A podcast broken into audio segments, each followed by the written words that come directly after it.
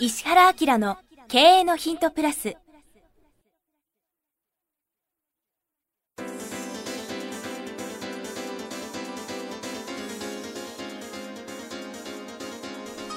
ポッドキャスト石原明の経営のヒントプラスは勝てるビジネスモデルや売れる仕組みの作り方。経営者や起業家が持っておくべき能力とその磨き方。リーダーの育成や強い組織の作り方などについて経営コンサルタントの石原明がリスナーの皆様からのご質問に直接お答えする形でお伝えしていく番組です。企業を継続発展させるためのノウハウを提供する日本経営教育研究所がお届けいたします。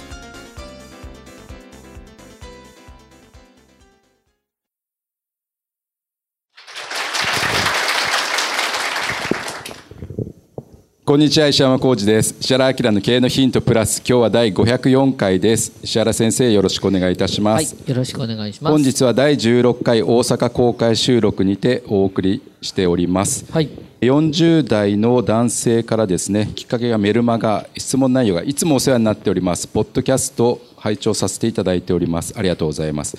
今後衰退するであろう業界かっこカー用品で商売しています。現状社員が私だけであとは外注スタッフなので経費が少なく今のところは順調です。来期以降人や物流倉庫を増やそうか今のままの現状維持が維持か迷っております今後衰退業界ではどのような方向性が良いかアドバイスいただければ幸いです。よろしくお願いいたします、えーこれは面白い質問だよね、はい、こちらは会場にいらっしゃいますかね。はい、いらっしゃいますね。はい。これと、どうですか？このおお答えは石山さんの。まあ、あと5、6年勝負なので、行くなら降りるタイミングを間違えないでと。あと、余計なものを抱えると、そこで終わってしまうので、まあ、在庫とか人とか、そこまでだったらいけるのではという感じです。面白いねはい。もうすごいあのコンサルチックな瞑想やってる方と思えないような すごいこれ、まともな回答普通にど真ん中で海水害なんかあるんですか？いや僕ほらヤマハ発動機にいて、はい。オートバイの会社さんとかカー用品って実はね結構面白いっていうのを知ってるんですよね、い、はい。やこれ真面目な話になっちゃっていい？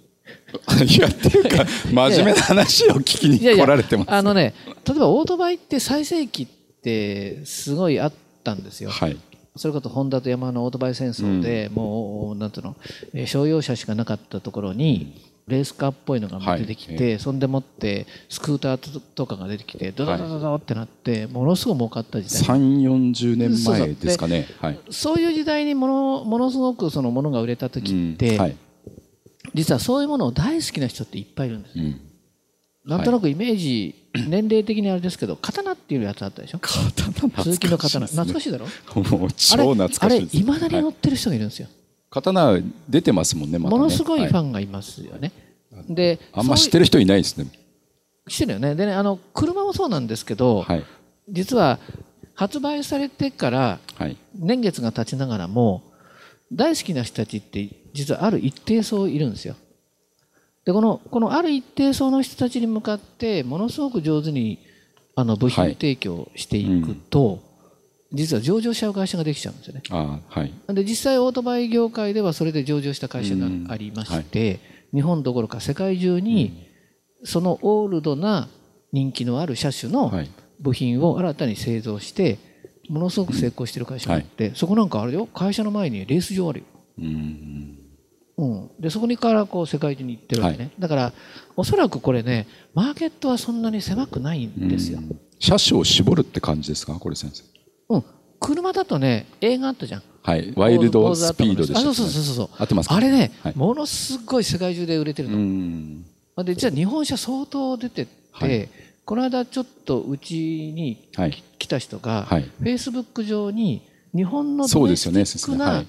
ドメスティックな日本車だけを、のファンしかも改造のファンが、はい。フェイスブック上に270万人いるっつって、うん。270万人だよ。はい。で海外で日本の車のチューンナップするだけの雑誌っていうのが3 4 0カ国出てるねうんうん、だからそのどこをマーケットにするかっていう要するに、まあその近所で売るってんじゃなくて今インターネット使って物流もできるから、うんもう世界中に売れますよねって考えたら過去人気のあったオールドのものっていうのははい。実はそこに何かするとものすごく儲かるうのね。んそうですよね。何百万台売れた車って多分ありますよね。まあ、うん普通にフェアレディとか、うんスカイラインとか。はい。あのこうビジネスって面白くて何かが起きるとその起きたことに対して3年後何かが起きてうん5年後何かが起きて10年後何かが起きて20年後何かが起きるんですよ。はい。でこれをこう調べておいてもらうともう爆発的に売れた後の変化っていうのを捉えてビジネスが起きたりするのね。なるほど。はい。じゃあ、売れた後のうん追っかけを3年後、5年後に見る。あの両方の業界ですね、はいそそれをずっと使ってくれる業界と、うんもう一個はそそいつをスクラップする業界が伸びるんですよ。はい。なるほど。だ今ってみんなの太陽光太陽光って言ってるでしょ？だからそあれをその解体してスクラップ、はい。資源化しようと思ってる人たちはもう20年後に向けてはい。研究してるもんねああ、そうですか。そうそうそう結構あれ大儲けするぞみたいな結構あれ、毒が出るんだからそですよね。こ難しいので、はいそれをもう非常に無害化してどうこうするっていうのも始めてる人いるもんなるほど。はい。っていうふうにちょっとねはい。大枠でこう流れをはい。捉えてもらうと。あこれいい答えだなんか社長さん結構イケメンで表に出た方がいい みたいな。なんかすごいかっこいい人が車の用品売ってるんだっていう感じですね。うん、なのでこれはその車だけにとどまらずはい。何かでヒットするっていうことは市場にそれが出回ってるってことですよね。で出回ってるってことは何かっていうとリサイクルとかリペアとかっていうマーケットが製造ラインなしに起きるんですねうん。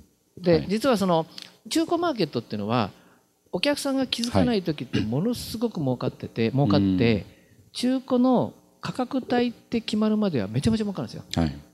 だバイク王っていう会社とかねえあったじゃないですかあれなんかはいらないものを引き上げて 確かに。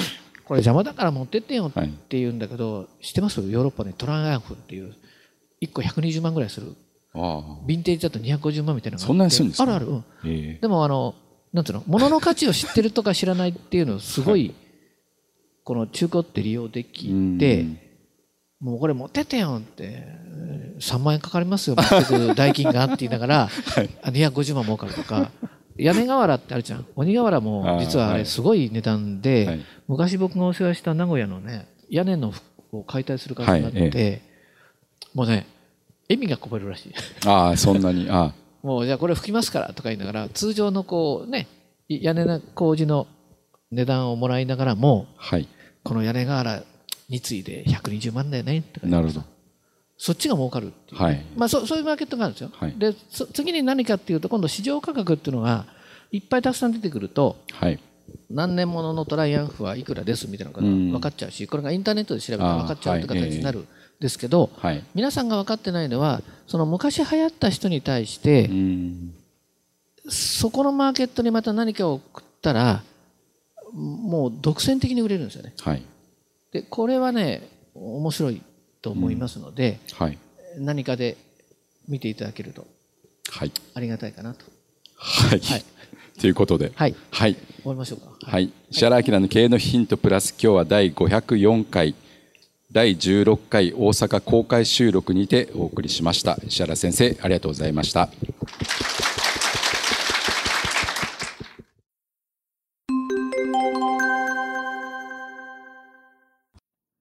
番組よりお知らせがございます。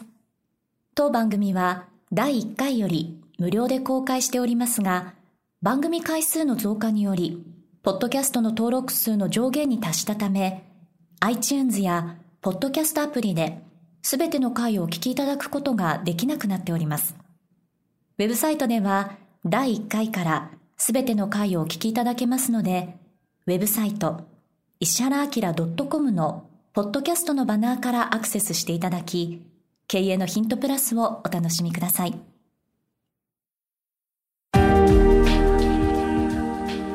今日のポッドキャストはいかがでしたか？番組では石原明への質問をお待ちしております。ウェブサイト石原明 .com にあるフォームからお申し込みください。URL は www. ishihara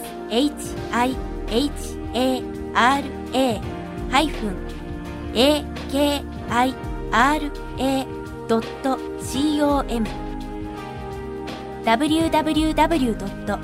石原 -akira.com です。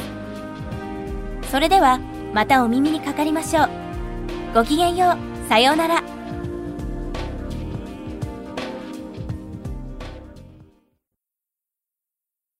この番組は、提供、日本経営教育研究所、ナレーション、岩山千尋によりお送りいたしました。